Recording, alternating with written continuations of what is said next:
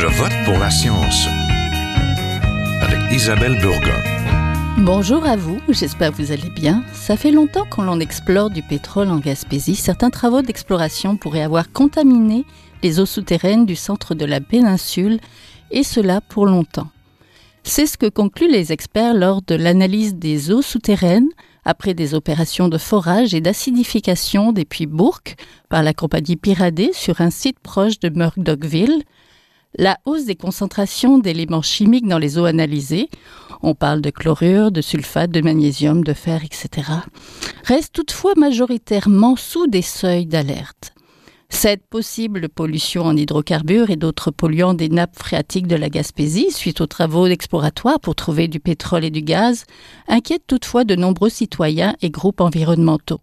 Près de la moitié de la population gaspésienne s'alimente par les eaux souterraines pour sa consommation et ses usages domestiques. Alors, quel est le legs de contamination des compagnies d'exploration pétrolière? Nous en parlons tout de suite. Ne quittez pas.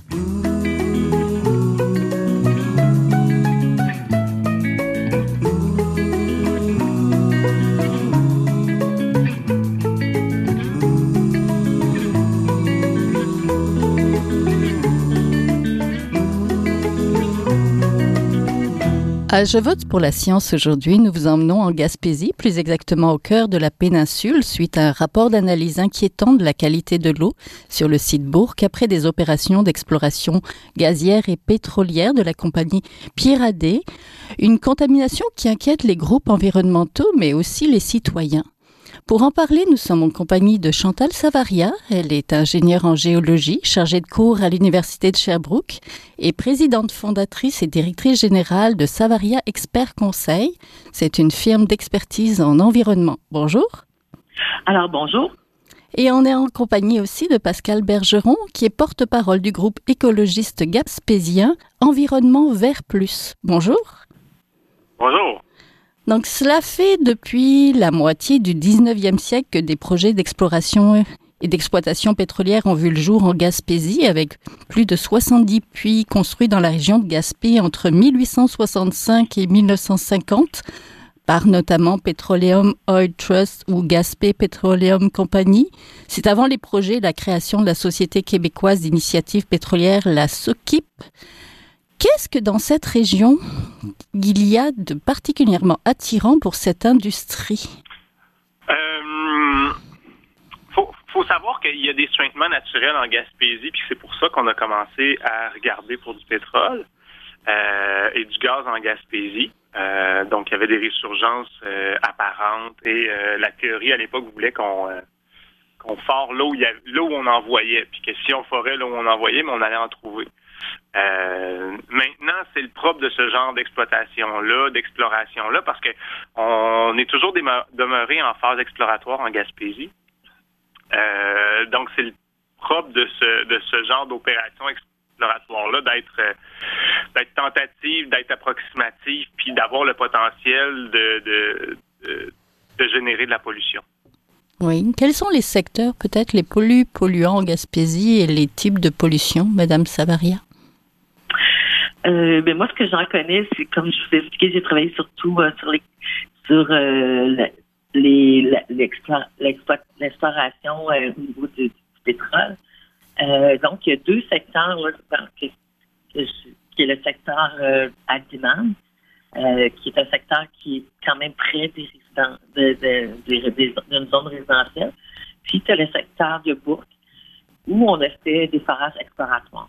Donc, euh, c'est dans ces endroits-là qu'il y a un souci en termes de protection euh, de la qualité de l'eau souterraine. Parce que je parle des, des, des forages d'exploration comportent des risques environnementaux reliés à l'utilisation de toutes sortes de produits. Donc, euh, ça, demande de bien de bien justifier ce, type de forage-là. Est-ce que c'est vraiment nécessaire de faire ça dans des milieux qui sont pratiquement euh, euh, des milieux qui sont naturels, des milieux qui sont résidentiels, qui donc ont une bonne bonne utilisation. Euh, donc, c'est là qui était toute la question. Oui, pour, pour ceux qui vivent pas en Gaspésie ou qui la connaissent moins, est-ce que c'est au milieu de la, de la péninsule? C'est à quel endroit, les deux endroits dont vous parlez?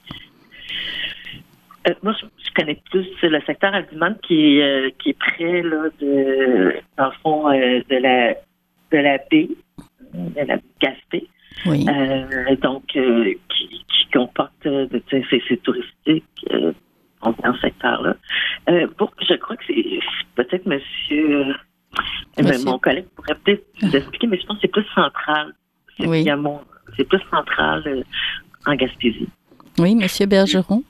Ben oui, le secteur de Bourg, là, on parle de euh, Murdochville, c'est la seule ville en Gaspésie, la seule municipalité en Gaspésie qui est pas euh, proche de la mer ou dans les terres quelques kilomètres à partir de la mer. Là. Euh, ce qui est exceptionnel à propos de Murdochville en Gaspésie, c'est que c'est une ville qui a été développée beaucoup plus tard autour d'un projet minier qui était porté par euh, Minero Noranda, la fonderie Horn euh, en Abitibi, euh, dont, dont qui, qui, qui est populaire en ce moment dans les médias à cause de ses rejets euh, d'arsenic. Euh, donc, ils ont parti une mine dans le cœur de la Gaspésie, une mine d'exploitation de cuivre. Puis le projet Bourg, il est à environ 30 kilomètres de cette municipalité-là. Et euh, au niveau politique, là, la, l'actuelle mairesse qui était préfet de la MRC Côte de Gaspé à l'époque, euh, ben, elle, elle voyait d'un très bon œil ce projet-là parce qu'elle le voyait comme un potentiel de revitalisation de sa municipalité. Donc, en tout cas, je mêle le, le, politique, le géographique, physique en même temps, mais c'est proche de la municipalité de Murdochville qui est effectivement loin dans les terres, euh, euh, dans le nord de la péninsule. Oui, merci. On, on parle de pollution, on parle évidemment de contamination des eaux aux hydrocarbures. C'est un enjeu vraiment important, Madame Savaria?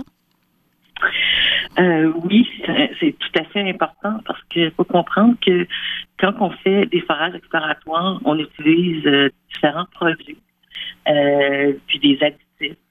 Euh, donc, euh, puis dans, en faisant ça, c'est qu'on introduit ces contaminants-là à l'intérieur de, de, des aquifères et qui fait en sorte qu'on a un danger pour la consommation éventuellement quand on a quand il y a des puits euh, domestiques qui sont prêts, comme dans le secteur d'Aliment.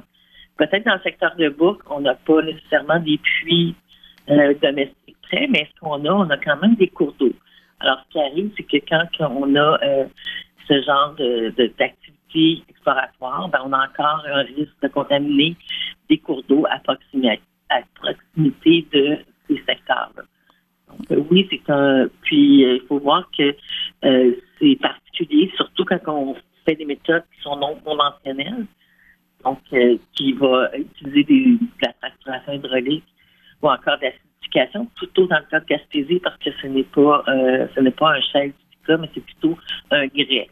Donc, euh, il y avait il y avait question à bout de faire la fracturation, il y avait question à demande de faire l'acidification, mais ces processus-là vont emmener euh, des, de la contamination euh, importante au niveau de, des puits domestiques qui sont situés très près là, de ces secteurs-là et de tout cours d'eau qui est situé dans le secteur. Donc, c'est oui, c'est une grande préoccupation. D'ailleurs, un grand mouvement au niveau des citoyens à Gaspé, au niveau de la ville de Gaspé même, pour et même d'autres municipalités dans la Gaspésie qui, qui ont dit non à, ces forages exploratoires. Oui. Quand on parle pollution de l'eau, il n'y a pas juste la contamination des eaux des hydrocarbures, Monsieur Bergeron, il n'y a pas que ça? Non, mais ce qu'on a vu dans le secteur de Bourg, c'est euh, c'est un peu ce qu'on craignait puisqu'on avait annoncé euh, au début de l'ère euh, du gaz de schiste, c'est-à-dire que à Bourg, on planifiait un test de fracturation. Finalement, on a reculé sur le procédé. Euh, on a fait un test d'acidification. La différence entre les deux pour les auditeurs, c'est que euh, la fracturation, on augmente la pression dans le sol jusqu'à ce que la roche commence à éclater par la pression. Et ensuite, on injecte des, des petites billes qui vont empêcher ces fractures-là de se refermer quand on va retirer le liquide. Dans le cas de l'acidification, euh, on élargit les fractures naturelles dans la roche en, la dissolvant à l'aide d'un acide très puissant. Euh, puis euh, la recette d'acide va changer en fonction de la composition du sous-sol. Euh, Madame Savaria parlait de grès là euh, dans le cas de, des gisements en Gaspésie. il y a aussi de, la, silice. Bref, on va injecter de l'acide de l'acide chlorhydrique. Et ce qu'on a vu pour, pour dissoudre la roche et agrandir les fissures par lesquelles les hydrocarbures vont pouvoir migrer vers le puits. Euh, puis ce qu'on disait, nous, avant qu'il commence à faire ces travaux-là, c'est qu'éventuellement, les fissures qu'il allait créer allaient rejoindre la nappe phréatique puis qu'il allait avoir de la contamination. Et euh, ce qu'on a découvert en accès à l'information, euh, à travers les, les, les, relevés de prélèvement d'eau dans la nappe souterraine autour des puits à bourg, c'est qu'effectivement, les produits qui ont injecté pour acidifier ont migré vers la nappe phréatique, ou en tout cas, il y a des dérivés de ces produits-là qui ont migré vers la nappe phréatique et qui l'ont contaminé. Euh, on parle d'une augmentation très significative du, euh, euh, du taux de barium dans l'eau, du manganèse, des, des, sulfates, des chlorures. Sulfate, chlorure, c'est pas nécessairement toxique. On, on en met du chlore dans l'eau. Mais manganèse, barium, ça l'est beaucoup plus. Et, et, et la turbidité de l'eau, là, ça, le fait qu'elle soit euh, transparente ou pas, la quantité de, de solide euh, dissous dans l'eau, elle, elle a explosé également. Donc, on a plusieurs paramètres comme ça de, d'analyse de l'eau qui ont été multipliés euh, par un facteur de 30 qui est quand même gigantesque. Et, et ce qu'on voit avec les analyses qui se répètent depuis depuis toutes ces années-là, on parle, on a commencé la, la, procédure d'acidification a eu lieu en 2016. Et euh, et on a euh, on a eu des rapports de 2017 à 2021. On a une augmentation fulgurante de certains contaminants dans les premières années 2017, 2018, euh, 2019. 2020-2021, ça tend à se résorber un peu, mais on comprend qu'il y a une circulation des eaux souterraines et donc que les contaminants qui ont ressurgi autour du forage euh, pétro-gazier à Bourg dans la nappe phréatique, ben, vu que l'eau de la nappe phréatique circule, ben, ça tend à se dissiper dans tout le sous-sol. Euh, on ne sait pas si c'est possible de décontaminer une nappe phréatique. Là, les contaminants qui sont dans l'eau, euh, c'est pas les contaminants qui sont les plus préoccupants. Puis comme Mme Savariol le soulignait, ben il n'y a pas de puits d'eau potable euh, autour des, des, forages à Bourg. Donc, c'est euh, plutôt une bonne nouvelle c'est quand même une bonne nouvelle qu'il n'y ait pas d'humains qui boivent cette eau-là. Mais la même compagnie a foré dans la péninsule d'Aldiman, à un jet de pierre, mhm. des puits d'eau potable de plein de monde. Et, là, euh, là aussi, il y a eu certaines contaminations. On n'a pas un inventaire complet, euh, mais, euh, mais il y a aussi des risques pour l'eau potable dans ce secteur-là. Oui, Madame Savaria, quelles sont les préoccupations environnementales que vous voyez liées à ce projet-là, à ces projets? Euh, ben, comme comme euh, explique euh, mon collègue, c'est que dans le fond, ce qu'on voit, c'est que on a on va utiliser, hein, c'est l'utilisation de produits. premièrement, quand on parle d'acidification, pour, revenir à Bourg, ben, en, plus de, de l'acide chlorhydrique, il, il, ajoute des additifs, donc 70 autres produits. Et ça se retrouve éventuellement dans, dans la nappe phréatique. Puis finalement, ça, pour Bourg, ben, c'est pas c'est une bonne nouvelle que c'est pas des puits domestiques. Par contre, ça s'en va dans un cours d'eau, dans des cours d'eau qui sont euh, qui ont de la vie, de la faune aquatique, donc ça vient euh, détériorer la qualité du milieu. Euh, ce qui me préoccupe aussi, c'est que les suivis qui sont faits, hein, dans lesquels on parle, on a des résultats analytiques ben comme on explique, c'est pas des, on, a des données, des résultats, mais l'interprétation de ça euh, et est-ce que les, les, analyses, les paramètres analytiques sont corrects? Moi, ce que j'ai vu comme suivi pour le dossier d'Aldiman, euh, ben, le suivi était, il y avait très peu de, données et ces données-là étaient, euh, comme je dirais, ça suffisait pas à dire s'il y avait un impact Mm-hmm. On n'utilise pas tous les, résultats analytiques qu'on aurait besoin. Donc, on a peu d'informations. Ça, c'est inquiétant.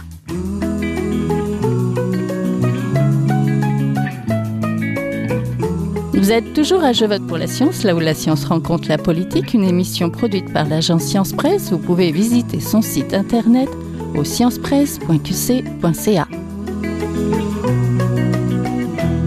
Concrètement, quels sont les impacts pour les Gaspésiens, Monsieur Bergeron Hmm. Qu'en est-il des risques justement pour la consommation, pour l'usage euh, de loisirs Euh, concrètement, tant que ça reste euh, sous terre euh, dans le secteur de Bourg, il y a, il y a peu d'impact. Et bon, on a parlé beaucoup de Bourg et d'Aldiman. Ce sont deux projets où on a vu des contaminations des nappes phréatiques. Euh, dans son ensemble, l'industrie des hydrocarbures euh, a aussi laissé au-dessus de 150 puits euh, qui ont des impacts en surface. Et là, on a des, on a de- des des résurgences d'hydrocarbures qui vont contaminer les cours d'eau.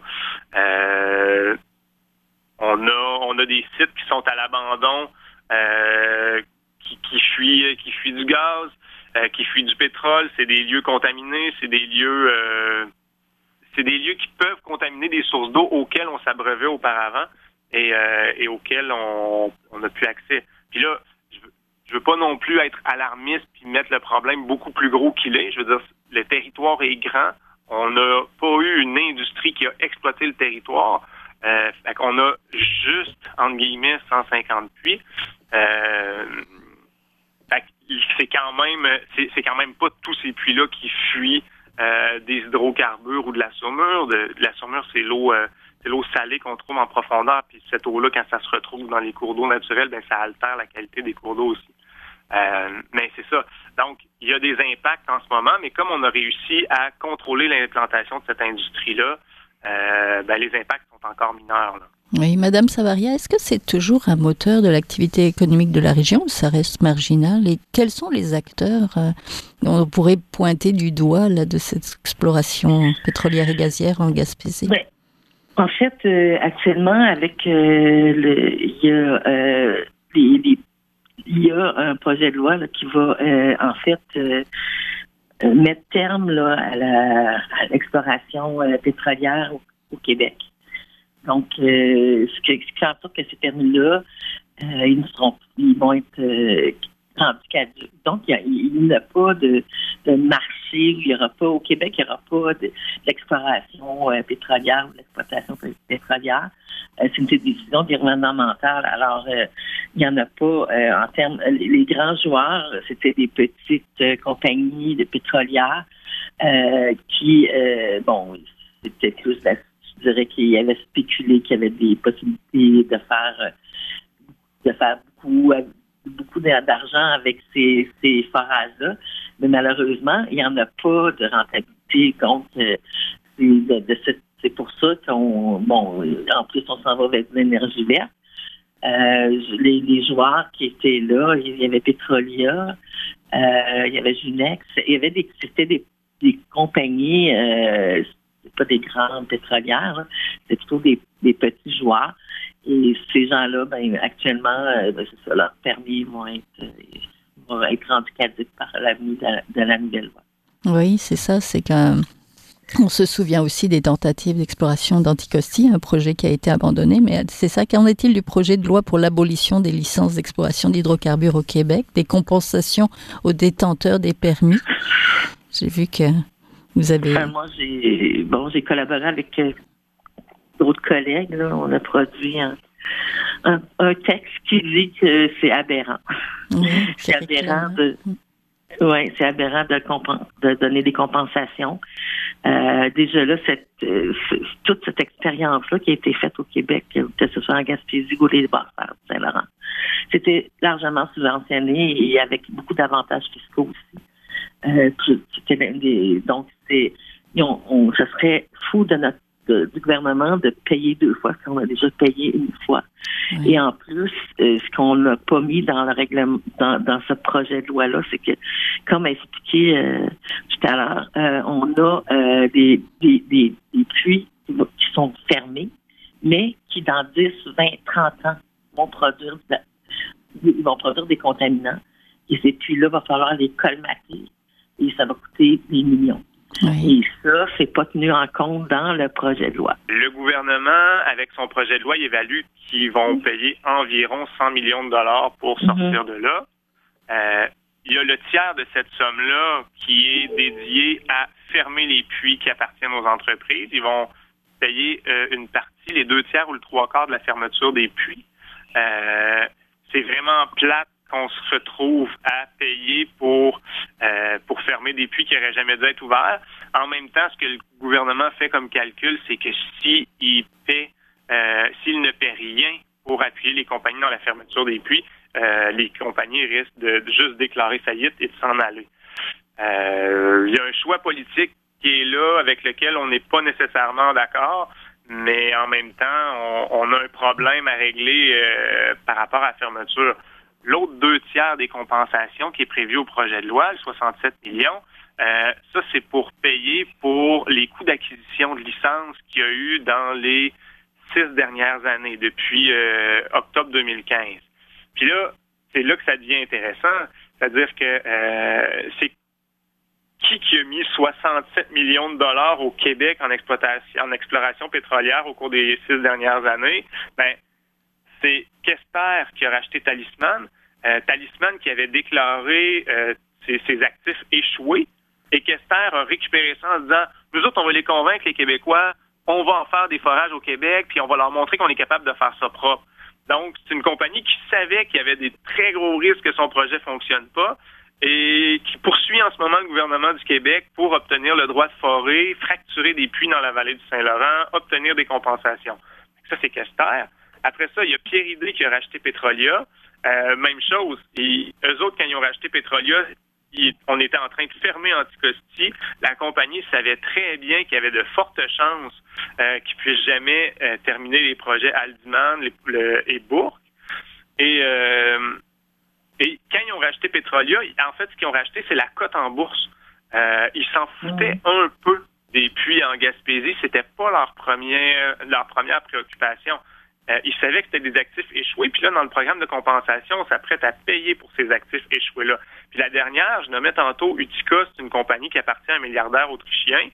Euh, ben, eux, on a une source à l'interne de la compagnie qui nous a informé sur le, modus operandi, euh, à savoir que Utica, ils se sont donné deux ans pour forer et fracturer dans la vallée du Saint-Laurent. C'était ça leur priorité.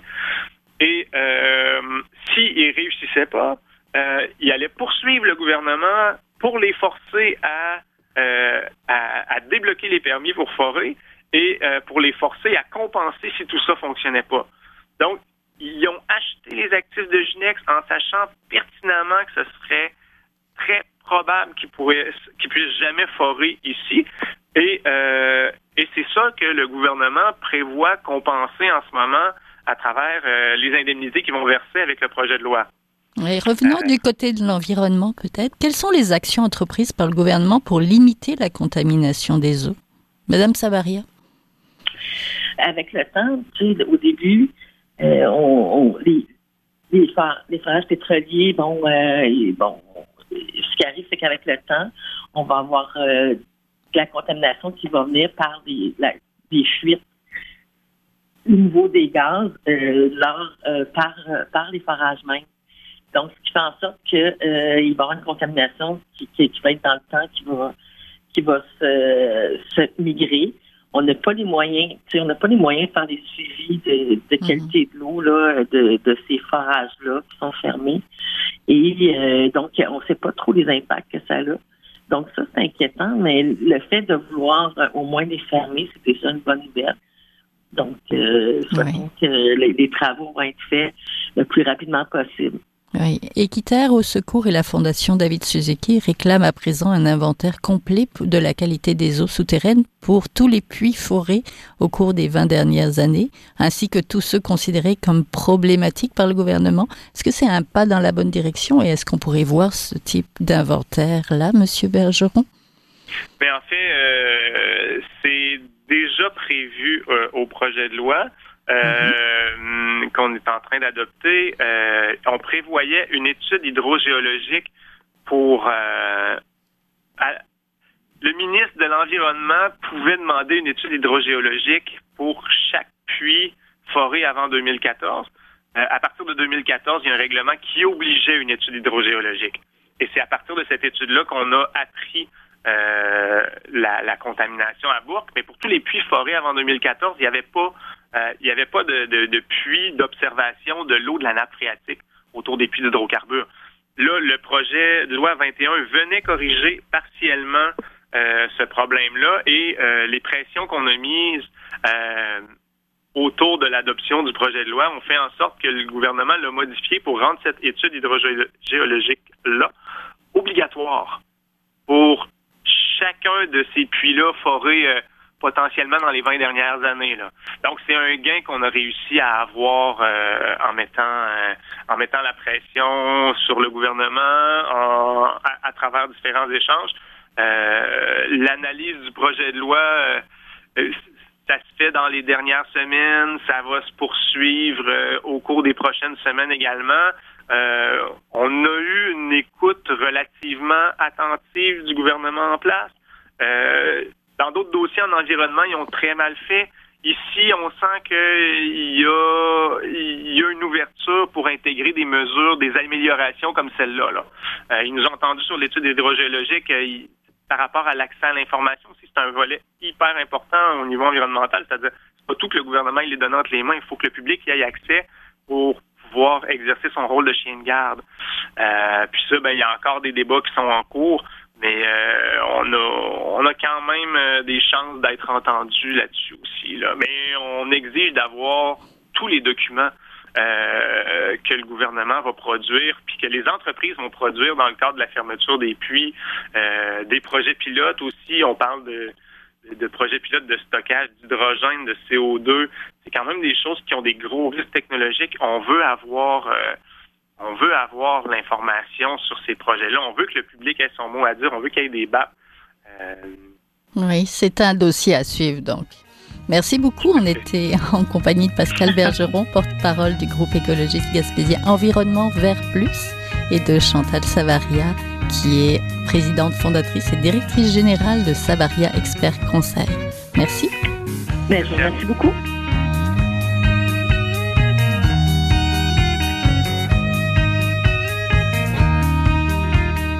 Voilà, c'est tout pour cette semaine. À la régie Daniel Fortin, à la recherche Fanny Robertcher, à la réalisation et au micro Isabelle Burguin.